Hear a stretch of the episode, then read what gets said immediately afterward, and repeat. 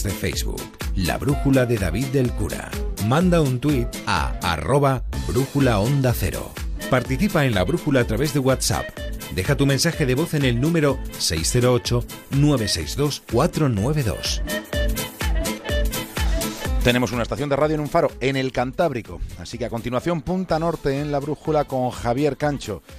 Y en el capítulo de hoy, Bajo el Sol de Corea del Norte.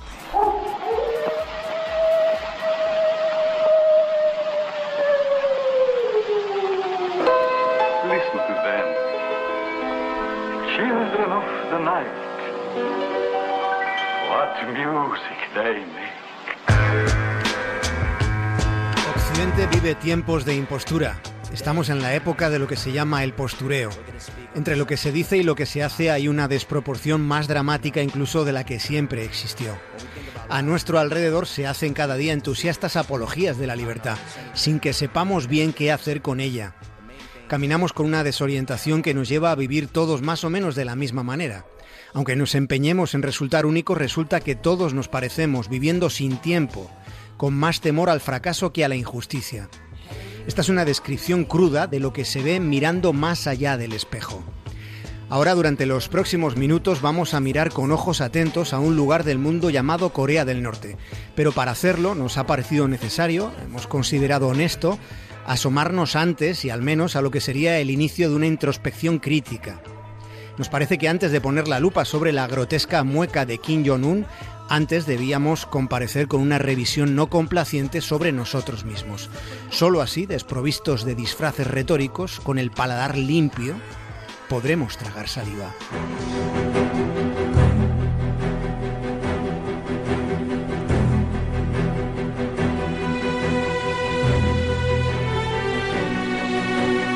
Poco puede resultar más revolucionario que introducir la verdad en un documento de propaganda. Año 2012, Festival de Cine de Vladivostok. En un lugar del lejano oriente ruso, allí una, delegación enviada por el gobierno de Corea del Norte se pone en contacto con el director de documentales Vitaly Mansky. El cineasta ruso recibe el ofrecimiento de hacer una película sobre el país de un tipo que se hace llamar a sí mismo líder máximo de la República Popular Democrática de Corea. Kim Jong-un detenta además los títulos de secretario general del Partido del Trabajo, presidente de la Comisión Militar Central, presidente de la Comisión de Defensa Nacional, comandante supremo del Ejército del Pueblo Coreano y miembro del Comité Permanente del Politburo del Partido de los Trabajadores de Corea. Todo esto es lo que su jerarquía establece. Nosotros podemos llamarle dictador.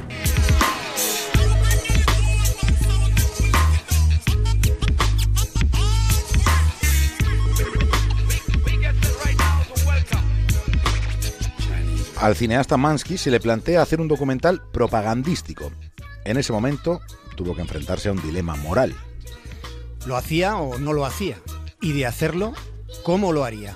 Digamos que el señor Mansky había sido un documentalista de la tradición del cinema verité, el llamado cine de realidad, el cine de realidad que rechaza la forma clásica de Hollywood en la que la película viene marcada por la narrativa. En cambio, el cine de realidad no se preocupa tanto por explicar demasiado, lo que le incumbe sobre todo es más el retrato de la situación. A esa escuela pertenece Vitaly Mansky. Quizá por eso pensaron en él. Si accedía, entonces la película ya dispondría de cierto sello de prestigio. Mansky accedió, pero pasaron dos años negociándose las condiciones del documental en cuestión las condiciones fueron mucho más ásperas de lo que Mansky y su equipo habían imaginado. Los muchachos de Kim Jong-un no solo tenían la intención de revisar cada segundo de filmación, las localizaciones le fueron totalmente determinadas y fueron previamente seleccionados todos y cada uno de los que iban a aparecer en el documental, ya fuera en primer plano o como figurantes. Corea del Norte quería una magnífica obra de propaganda en la que estuviera controlado cada detalle. Se quería dar a conocer al resto del globo un micromundo de, trabajadores, de trabajadores felices donde la armonía resultaba tan armoniosa que la sonrisa brotaba del manantial de la adhesión inquebrantable al líder supremo.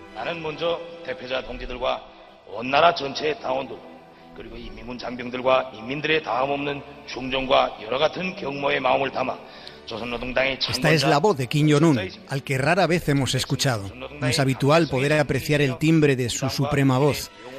Lo que ahora ya escuchamos de fondo es el discurso que pronunció en la apertura del Congreso del Partido del Trabajo de Corea.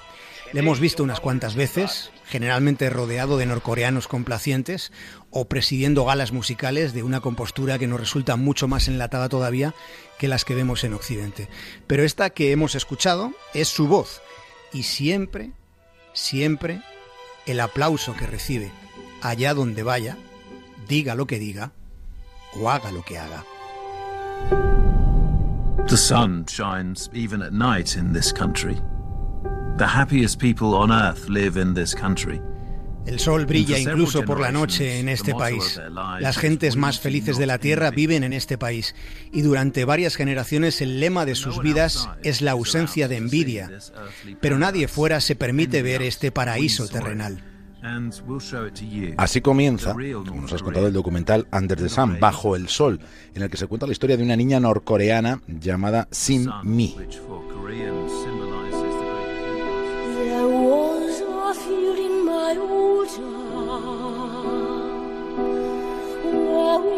Sin Mi está a punto de cumplir los ocho años y todo su entorno pues la dispone para que pase a formar parte del Sindicato de la Infancia de Corea. En el país de Kim Jong-un existe una especie de sindicato de la infancia, pero no hay tiempo para la inocencia. Y se supone que ese paso, que la nena de 8 años se haga cadete del Partido Comunista, pues, pues es un momento de algarabía en la familia. Para evitar la censura, Mansky ordenó a su equipo un despliegue de técnicas audiovisuales furtivas, como, por ejemplo, mantener las cámaras grabando en todo momento. Había que grabar entre tomas porque esos instantes eran los únicos reales. Seguía grabando aunque el piloto de la cámara no estuviera encendido. Fue así como logró filmar a los esbirros del gobierno dando instrucciones sobre cómo debía comportarse cada uno de los participantes en el documental. Se supone que se trataba de un documental sobre la realidad de Corea del Norte, pero todo transcurría en un trasfondo de mentira. Todo era un teatrillo, una farsa. Se supone que el padre de la niña es un ingeniero que trabaja en una fábrica de ropa de vestir. Pero en realidad, el padre es periodista. La madre se supone que trabaja en una planta de leche de soja. Pero en verdad, la madre es camarera. Cuando se pregunta a la chiquilla qué espera al formar parte de la unión de niños, pues a esa pequeña se le saltan las lágrimas.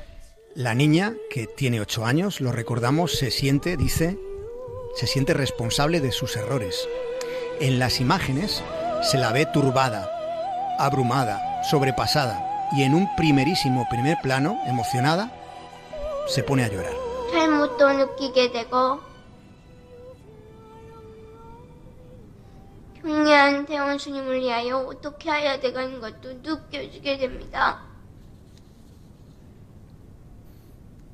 Tras esta declaración tan sentida, empieza a parpadear. Parpadea, parece que trabajosamente, hasta que después de todo el trajín de párpados aparecen unos lagrimones de esos que descienden por el rostro a toda prisa. Son lágrimas de grasa. Al poco, la secuencia sigue y al poco un integrante de la comisión del gobierno le dice a la niña que ya puede dejar de llorar.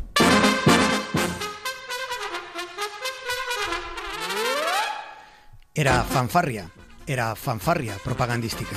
Todo, absolutamente todo, debía tener un nivel conveniente de emoción, de entusiasmo. Pero el director, el director de este documental, el señor Mansky, se reveló y pasó todo el rodaje buscando el medio para contar la verdadera historia. El modelo de cámara que utilizaban permitía cargar dos tarjetas de memoria a la vez. En una se grababan las escenas del guion y en la otra las furtivas y en los detalles estaba la verdad. Era ahí, en esos planos, donde residía el valor del documental. El interés se recreaba en los rostros cansados de los niños escuchando las batallitas sobre los padres de la patria.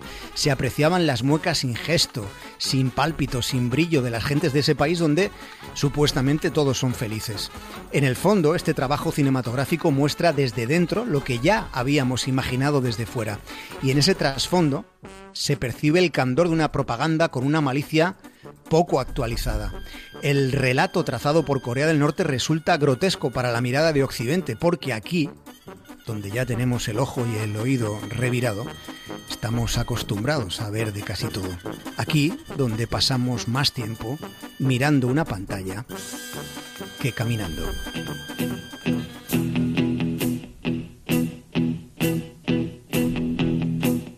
When I wake up, well I know I'm gonna be, I'm gonna be the man who wakes up next to you. When I go out, yeah I know I'm gonna be, I'm gonna be the man who goes along with you. If I get drunk, well, I know I'm gonna be, I'm gonna be the man who gets drunk next to you.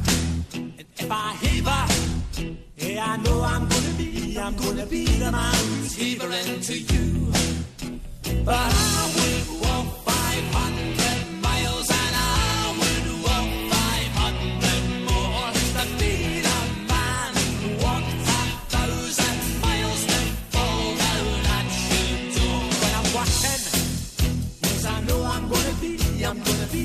Hasta mañana, Javier Cancho.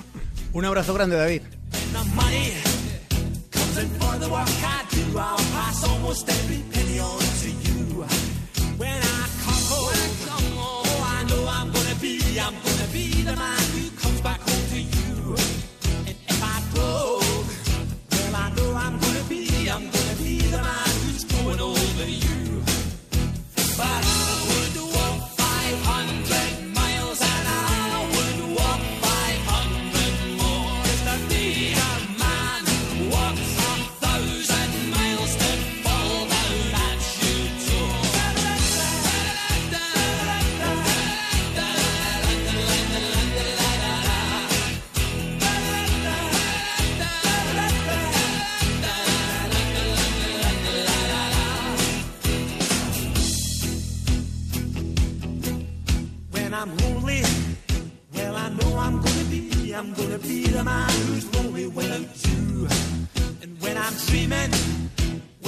Cero, La Brújula, David del Cura, Onda ¿Eres Cero. uno de los afectados por la venta del Banco Popular? En Arriaga Asociados ya sabemos de qué va esto. Nuestro equipo de expertos en derecho bancario y del consumidor está trabajando para conseguir una compensación justa para todos los inversores. Pide una cita sin compromiso llamando al 926 4100 o contacta en nuestra web. Arriaga Asociados. Hagámoslo fácil.